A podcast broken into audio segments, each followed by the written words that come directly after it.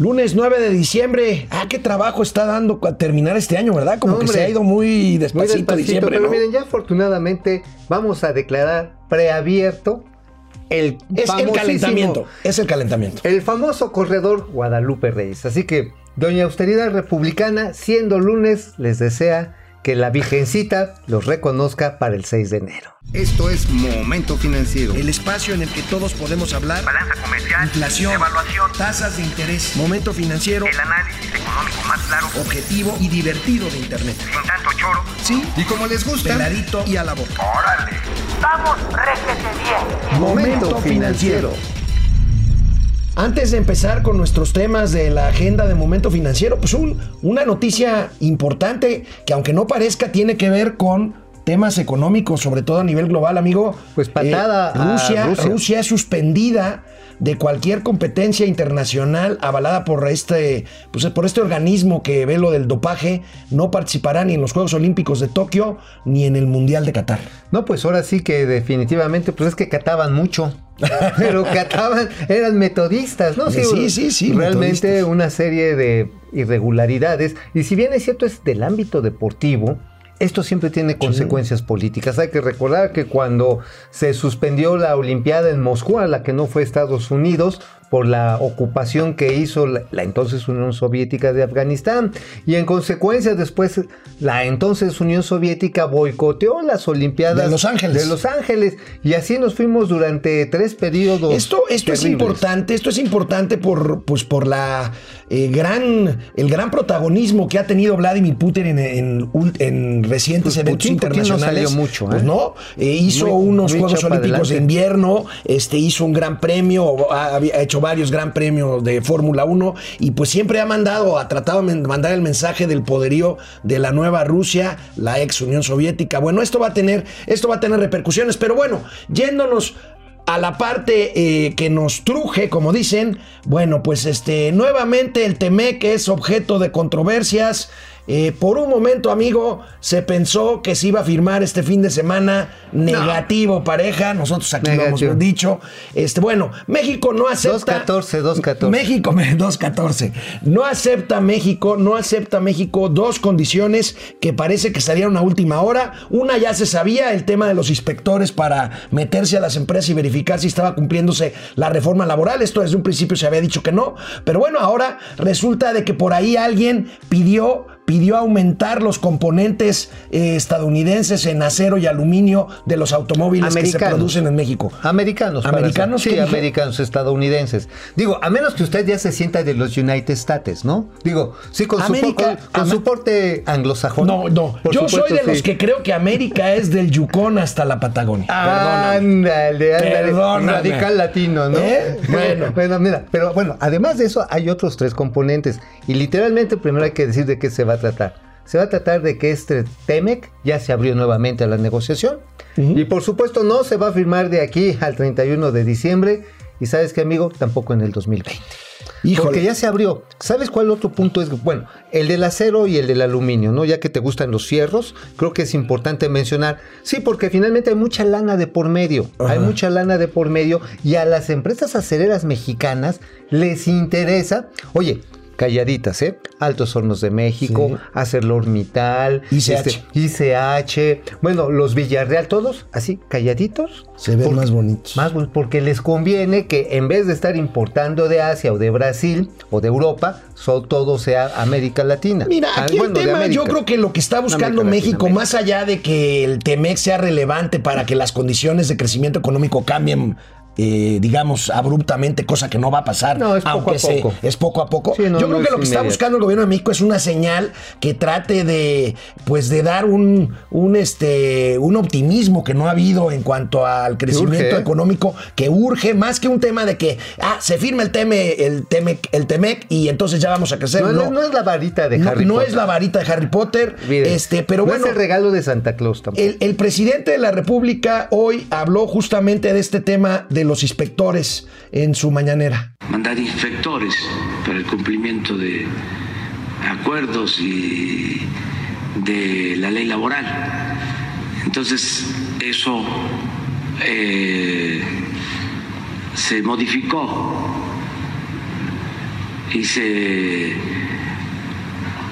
llegó al acuerdo inicial de que haya paneles, es decir, que si hay eh, una diferencia, eh, México proponga a un experto, Estados Unidos a otro y un tercero. Bueno, mira, aquí hay una señal positiva.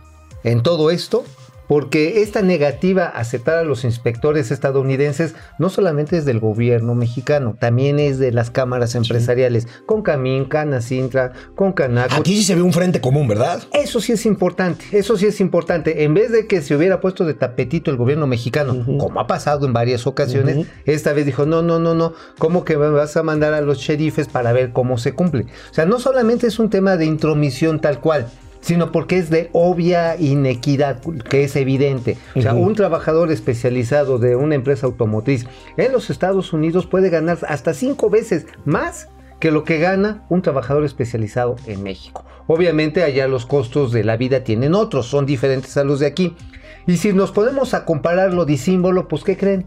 Pues vamos a salir perdiendo y por lo tanto ustedes no están cumpliendo con la reforma laboral y tratar de meterle costos laborales demasiado rápido demasiado elevados. Y mira que yo estoy a favor de que ganemos más. Pero si lo haces de golpe y porrazo, Sí. se acabó la competitividad de este país, que es lo que están buscando los grupos más proteccionistas de los Estados Unidos. Ahora, amigo, a pesar de que durante el fin de semana abundaron las maromas, Uy, acuérdate sí, que esto maromas. aquí no hay casualidades y menos en política No, y menos en política exterior. Por lo pronto, por lo pronto, amigo, Trump se refiere muy favorablemente al presidente López Obrador, dice que es un buen amigo, Amigo, y suspende, suspende la clasificación de los cárteles mexicanos como terroristas Ajá. y casualmente se fue Evo Morales. Bueno, había venido casualmente antes el fiscal ¿No? general de los Estados Unidos. ¿Te acuerdas? ah, también, Ajá, vino- el señor vino. Barr llegó, fue a la fue, vis- fue a la- fue a ver a la Virgen. se rezó, llegó y toma la barbón. Y Evo a la Eva.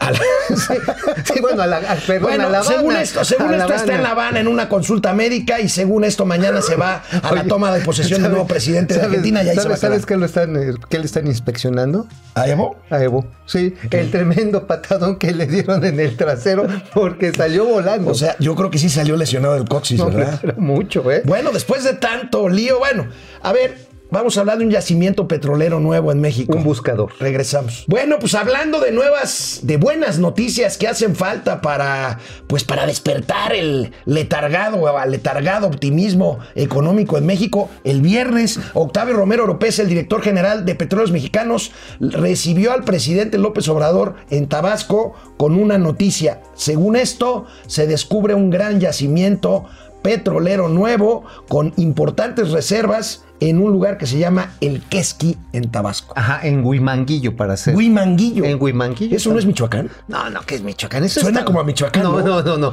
Eso suena más olmeca que otra cosa. No, pero a ver, estas son reservas buscadoras. Pero ¿sabes qué? Te voy por qué A son ver, buscadoras? pero explícales es. Buscadoras, pero de chamba. Porque la verdad es una vacilada. A ver, son reservas 3P. ¿Qué quiere decir 3P? Que son posibles, probables y probablemente sean probadas.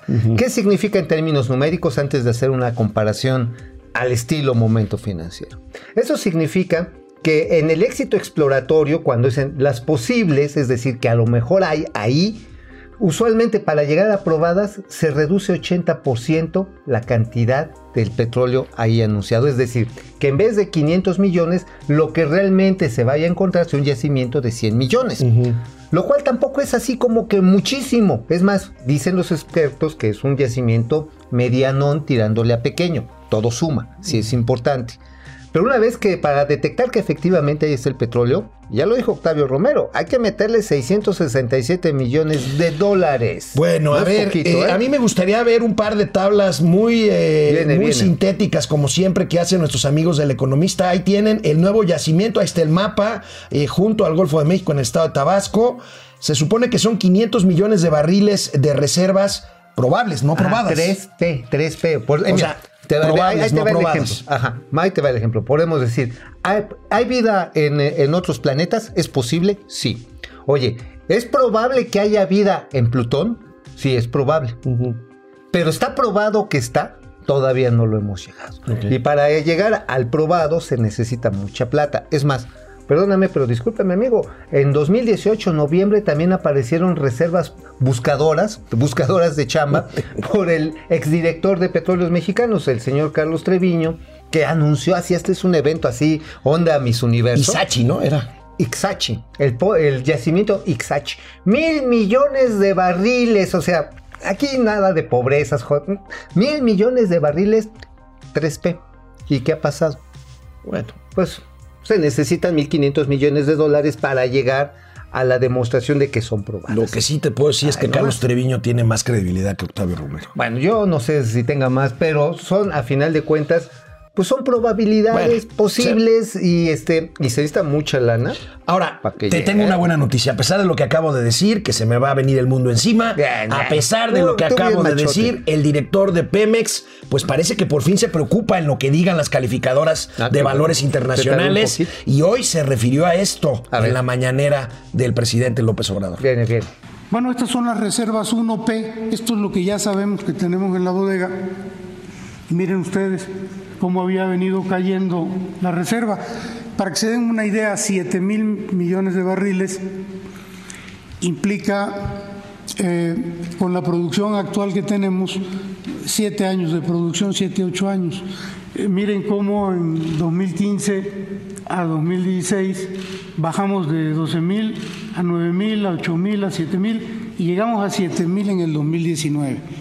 Nosotros pensamos incorporar 500 millones de, reserva 1P para este año. Es- esto es muy importante, sobre todo para las calificadoras, ¿no? que ven mucho el tema de las reservas. Ahí está el señor Octavio Romero, sí se está refiriendo ahí correctamente. No como muchos amigos, incluyendo algunos este, tuiteros and lovers. No, no, ya descubrimos el nuevo cantarel. Take it easy. No, no, no, no, no, no es. Y lo está diciendo correctamente Octavio Romero, ¿eh? Conste, lo está diciendo correctamente porque está diciendo las 1P, las que están probadas. Ahora, también correctamente acepta que está tratando de mandar señales Claro. para que no pierdan el grado de inversión Ahora. en Pemex, cosa que muchos analistas lo dan por hecho que va a ocurrir entre Sí, enero y abril del o sea, 2020. si hay, si hay un real- una real preocupación. Ahora, ¿qué está jugando a favor y qué no está jugando a favor? Bueno, lo primero que está jugando a favor es que las reservas ya dejaron de caer. Ese es ya, un hecho. Ya dejaron de caer. E incluso la producción que iba en descenso y que el mes pasado, ¿te acuerdas? Aquí lo reportamos, un millón seiscientos diez mil barriles. Bueno, ya se dio el brinquito porque se resolvieron problemas operativos y llegaron a un millón setecientos veinte mil diarios en el mes de noviembre. Eso es bueno. ¿Qué está en contra? Que se le había ofrecido a las calificadoras y a los inversionistas, se les había ofrecido que a estas alturas ya tendríamos un millón ochocientos treinta mil. ¿Esto qué quiere decir? Que vamos más lento de lo que habíamos presupuesto. Entonces, y esto tiene que ver con cuestiones presupuestales y con cuestiones de proyección del Producto Interno Bruto. bueno, amigo, también este. depende de que paguen. Bueno, a ver, vamos con comentarios, amigo. Carlos Ramírez, siempre, Carlos. Carlos, muchas Carlos, gracias. gracias, Mira, este está muy bueno, amigo. Ya te, Bien. ya, te, ya te picharon. Ya, ¿qué? Julio Michelena, Julio. Ayala. Buenos días, saludos desde Guadalajara. Mauricio, te pillamos. Siempre tus juntas súper importantes son en viernes. Ah, ¿acaso hay otro día? digo, digo, Carlos Aceves, no es prioridad para Estados Unidos el TEMEC hasta el otro año y Estados Unidos. Estoy de acuerdo contigo, Carlos. La prioridad, deja tú de USA, de Estados Unidos. es de la región. De, y de Trump es la elección. de- Exactamente. de- Así que de- Trump del va, año que él va por la elección con todo el impeachment. Jorge. Sandoval, ¿por qué creen que no se firmará tampoco en el 2020? Porque vamos a estar en medio de la disputa electoral precisamente que también ya está contaminada, por decirlo de alguna manera, por el desafuero de Donald Trump, que va a ser un desgarriate eso. Reaparece en, nuestro, en, en nuestra pantalla Fernando Morales. Fernando, Reaparece. ¿cómo? Ya le tiramos el medio al chayo de hacha. Ahora nomás faltan estos dos camaradas. Eso, yes. No aflojemos la rienda. Vamos a terminar el año con broche de oro. Vamos, Bueno. No, vamos, ahí estamos. Vamos bien, hombre. ¿De verdad? ¿O tú tienes no, alguna queja? No, no, yo, mira, de mí se quejan todas mis mujeres. Entonces, Alberto, me preocupa. Alberto Hugo Cruz Padilla, saludos desde Tlajomulco de Zúñiga, Jalisco. Angélica Virgen Magaña, saludos, saludos Angélica Rumiaco Gatero, eh, saludos a la producción. Se ve que todos ustedes no descansan. Felicidad, ¿qué tan mal nos vemos? Sí nos vemos bien jodidos. No, pues sí, estamos como atropellados. Sí, o- o- o- Eh, eso no sé, no sé si fue un cumplido he, o un, he visto este, muertos con mejor apariencia, amigo. Entonces, Rubén Meneses, saludos. Rui Orochi, la verdad no creo que haya acuerdo ni para el 2020. Pues lamentablemente no. Arturo. Lais, tío Gamboín. tío Gamboín, y vieras, en la producción tenemos a Santa Claus. Luego te los presentamos. Bueno, bueno, aquí Mauricio, Mauricio no deja títere con cabeza. Bueno, el día de hoy, el día de hoy se reportó inflación y hay buenas noticias. Ahorita se las damos después de esta pausa. Bueno, pues el INEGI reportó que por primera vez en el año y durante mucho tiempo, bueno, no mucho, tres años, la inflación durante los últimos tres años no había caído debajo del 3% y ya está anualizada en 2.9%. Ahorita vemos la tabla Bien, ¿eh? este, del INEGI. Pues es una buena noticia, ¿no, amigo? Ahí va eh, conforme Pues mira. a los objetivos de, de- de- de proyectados por el Banco de México. Pues mira, eso es una cosa, pero otra cosa es otra cosa, dirían los clásicos. Mira, la variación anual, ya lo dijiste, es 2.97% por debajo del 3. Es la subyacente que tiene, pues, este, el impacto de los precios no afectados por la estacionalidad o decisiones Que gubernamentales. son los precios más estables, ¿no? La subyacente. De todas maneras, están altos, arriba de la referencia de Banco de México, 3.65%. Los noyos subyacentes, pues ya, ya lo ven una variación mínima. Aquí lo que yo creo que es muy importante mencionar es el crecimiento de alimentos, bebidas y tabacos subyacentes. Estamos hablando de prácticamente 5% y educación, 4.73%. Y el crecimiento de los precios pecuarios, que también tiene que ver, esto sí con los precios de garantía, ¿eh, amigo? Esto sí podemos decir que es un efecto que se está dando sobre los alimentos, sobre los granos básicos, que crecen 5.38%. O sea, ¿me estás diciendo que los precios de garantía están funcionando? Bueno, tienen dos efectos. Por un lado, sí están mejorando el precio a los, a los productores, pero también pueden tener el efecto contrario de que estén jalando el resto de los productores hacia precios más altos y esto eventualmente va a encarecer los Te alimentos. quiero, te quiero hacer otra pregunta que es absolutamente neoliberal.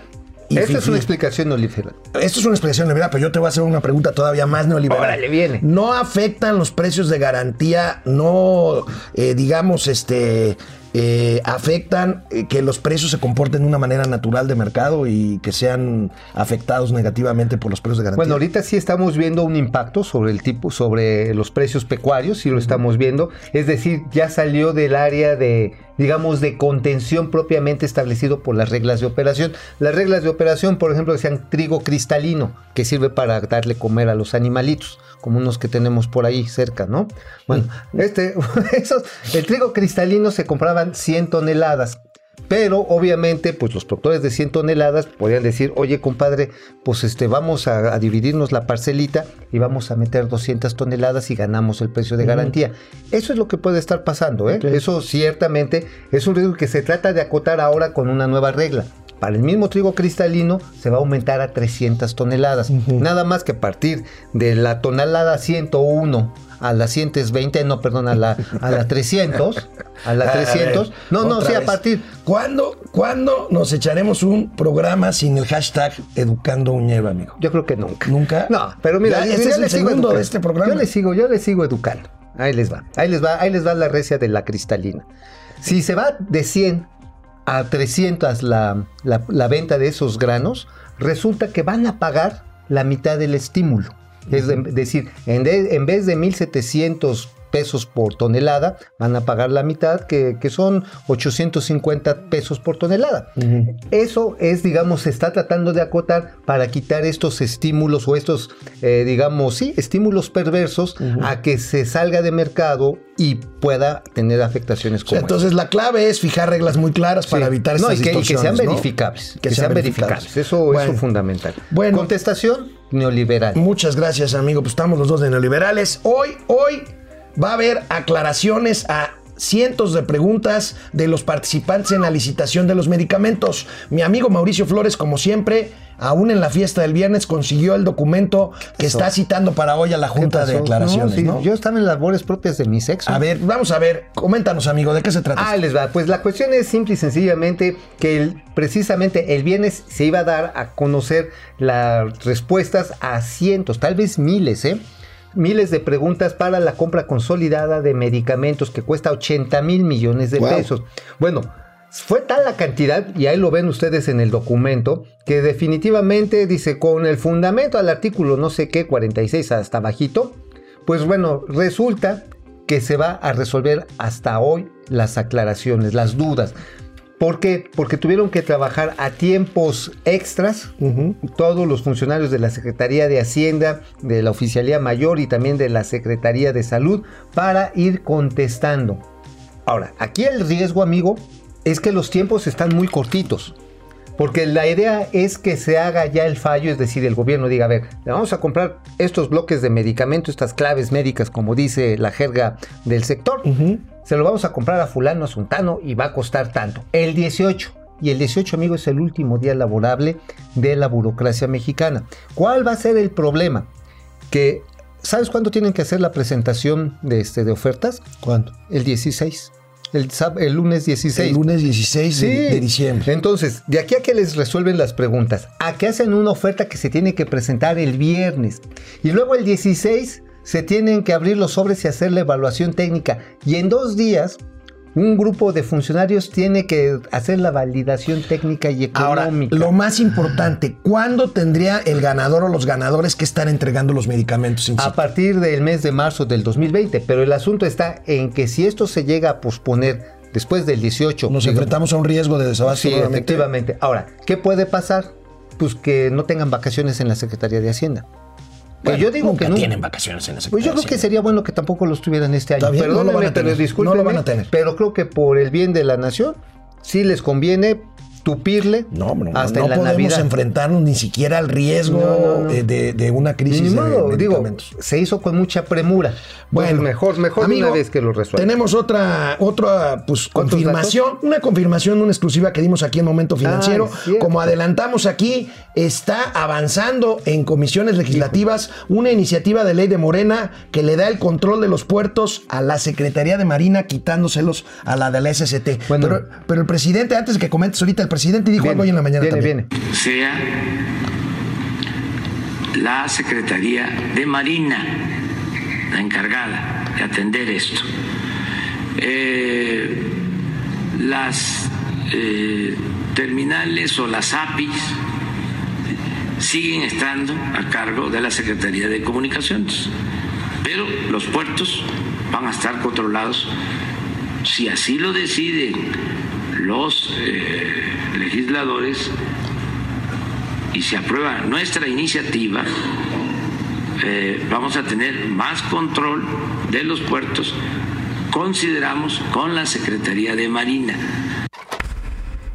Acto seguido, va a renunciar seguramente en los próximos días el secretario de Comunicaciones y Transportes. Hay descontento de, de la parte de Javier Jiménez Espriu. Ahora, estamos hablando de militarizar los puertos. Militarizarlos. Como se los dimos a conocer aquí en Momento Financiero, es una militarización ante la cual no están de acuerdo ni las agencias navieras, ni las líneas navieras, No, ni los comerciantes. Nadie. Entonces, ¿Incluirá este, cruce- eh, cruceros? también. Bueno, nos vemos mañana, martes, amigos. Terminamos este momento financiero. Bye. Vamos, réjete bien. Momento financiero.